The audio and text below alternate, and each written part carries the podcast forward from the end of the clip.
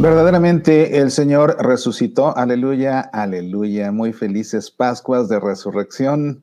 Te saluda tu amigo Mauricio Pérez en esta octava de Pascua, después de que tomamos un día de receso en nuestras transmisiones este lunes, simplemente en razón de que fue una Semana Santa y particularmente un trido pascual maratónico. Tuve la bendición de que un gran sacerdote, me haya invitado a participar en sus diferentes celebraciones litúrgicas y pues eso implicó mucho trabajo de preparación y bueno, mucho tiempo de estar dedicándole a todos estos menesteres, de manera que ya estaba agotado y por eso es que no hubo programa el día de ayer, pero estamos aquí de vuelta. Y déjame decirte que me llena por un lado de alegría recibir muchos mensajes de ustedes, de personas que han seguido todas las transmisiones especiales de Cuaresma, de Semana Santa, y también todos ustedes que participaron en el curso comprendiendo las liturgias del Santo Trío Pascual, porque me confirman que en efecto, como yo les anticipaba y prometía, su comprensión de estas celebraciones ya no fue la misma y pudieron vivirlo de una manera más plena. Al mismo tiempo, bueno, en parte me entristece, aunque ya me lo esperaba, ya me lo esperaba. Muchos, muchos de ustedes me han escrito con amargura porque constataron que en realidad en sus parroquias, pues realmente se hacen muchas cosas que no se debieran y se dejan de hacer otras tantas que sí se debieran, se cometen muchos abusos litúrgicos en el tiempo más santo del año, algo que también yo había advertido ya con anterioridad, y es que hay una realidad, ojos que no ven, corazón que no siente. Entonces, cuando no sabes el significado de las cosas, las razones de ser, los por qué sí, los por qué no, lo que significa esto, lo que significa aquello, pues en cierta medida participas como un espectador y ya, que simplemente te dejas llevar por lo que ahí sucede y sin comprender, pues bueno, que suceda lo que suceda y confiamos en que lo que se está haciendo se está haciendo bien. El problema es que cuando comienzas a saber con más y más y más y más detalle, las cosas ya no pasan desapercibidas y además no solo eso, sino que tus expectativas son mucho más altas porque sabiendo ya de qué se trata todo, vas a algo muy concreto. Y cuando esto que es muy concreto y que ahora sí tu expectativa es acorde con lo que la iglesia enseña, con lo que la iglesia propone, con lo que la iglesia norma, con lo que la iglesia prescribe, con lo que la iglesia recomienda, según el caso, pues cuando esto no sucede, Claro que es más doloroso darnos cuenta de la realidad. Son dos situaciones que no podemos evitar. El vivir mejor de una manera más plena, que es lo bueno, y el darnos cuenta cuando las cosas no se hacen bien, que no se están haciendo bien. Pues bueno, ya la Semana Santa quedó atrás, estamos en el tiempo de Pascua y hay una reflexión muy importante que tenemos que hacer ahora. Y después de la resurrección, ¿qué?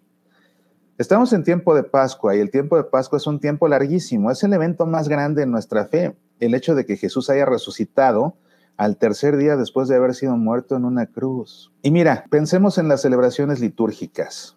Si no estuvieron bien hechas, si se cometieron errores pequeños o garrafales, si se cometieron abusos litúrgicos, pues ya quedará esto en la conciencia de los responsables. Pero, ¿qué hay de ti y qué hay de mí.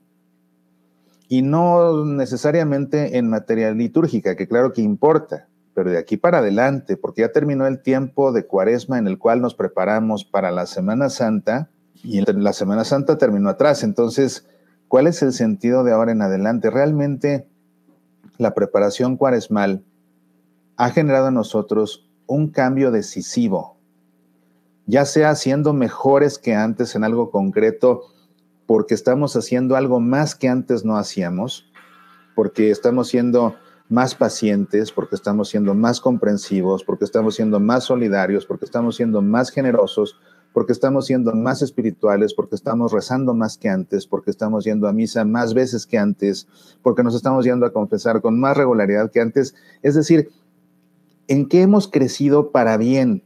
Porque en este tiempo no se trata de dejarlo atrás y regresar al nivel donde estábamos. Pero si se trata de ser mejores porque logramos en este tiempo superar cosas que no nos gustan de nosotros, porque sabemos que están mal, cosas que nos avergüenzan, cosas que hacen daño a otros, cosas que nos hacen daño a nosotros mismos. Y nos esforzamos de una manera muy sincera en este tiempo de cuaresma para dejar atrás algo, algo que sabemos que no está bien. Y lo hemos logrado. No se trata de que en este tiempo que ya quedó atrás la Semana Santa, demos un paso atrás y caigamos donde estábamos. De otra manera hemos perdido el tiempo. El propósito de la resurrección de Cristo y de celebrar la resurrección de Cristo en Pascua es recordar que también, así como Jesús murió en una cruz y fue sepultado, nosotros cuando fuimos bautizados también fuimos sepultados. Baptisein en, griego significa sepultar. Entonces fuimos sepultados de nuestra vida pasada para resucitar con Jesús a una vida nueva.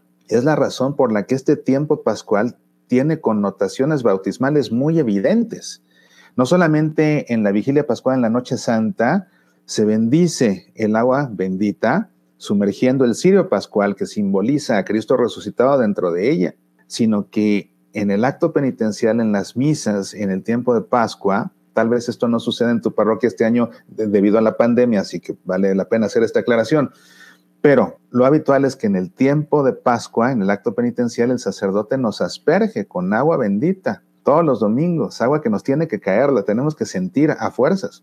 No es un símbolo que se arroja ya, está hecha para ser sentida, para que sintamos la presencia de Dios Padre, Hijo, Espíritu Santo, y para que al sentirlo recordemos que fuimos bautizados, ya sea de bebés o de adultos, según el caso, donde ser bautizado significa que fuimos sepultados a la vida de pecado y de muerte de antes para resucitar a la vida nueva en Cristo Jesús. Entonces, todo este tiempo de Pascua que no dura un día, ahorita estamos celebrando incluso la octava de Pascua, no nos basta con un solo momento. Es tan grande esta fiesta que le extendemos ocho días. La octava de Pascua es, realmente la misma celebración prolongada.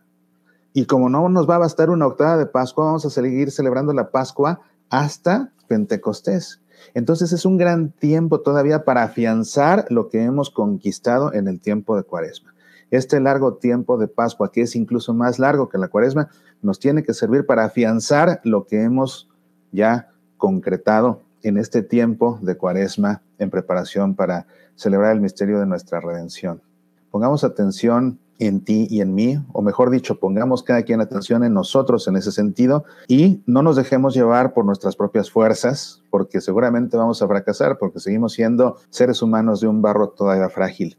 Pidamos a Dios su gracia en este tiempo de Pascua para que podamos perseverar y así, habiendo después de la Pascua consolidado aquello en lo que hemos crecido, una vez que volvamos al tiempo ordinario, ya nos quedemos así para siempre por el resto de nuestras vidas. Pues te anticipo que la próxima semana iniciará la segunda temporada del programa tan gustado, El Club de los Búhos, y vamos a arrancar con un tema que será muy interesante, lo mejor que he vivido en Semana Santa. El último programa que grabé de Semana Santa de Semillas para la Vida se llamaba Lo peor que he vivido en Semana Santa y te contaba los peores abusos litúrgicos que me ha tocado vivir precisamente como punto de reflexión. Gracias a Dios este año tuve la bendición de vivir la mejor Semana Santa de toda mi vida y la liturgia jugó un papel fundamental y el sacerdote detrás de ella no se diga. ¿Por qué fue tan importante? ¿Qué significó para mí? ¿Qué aprendí? ¿Qué sentí en esta Semana Santa que en este momento todavía me encuentro así como en una resaca espiritual? Todo esto te lo contaré la próxima semana cuando iniciemos la segunda temporada del Club de los Búhos, que puedes ver a través de YouTube y de Facebook Live. Está al pendiente. Que Dios te llene de bendiciones. Soy Mauricio Pérez. Estas son Semillas para la Vida.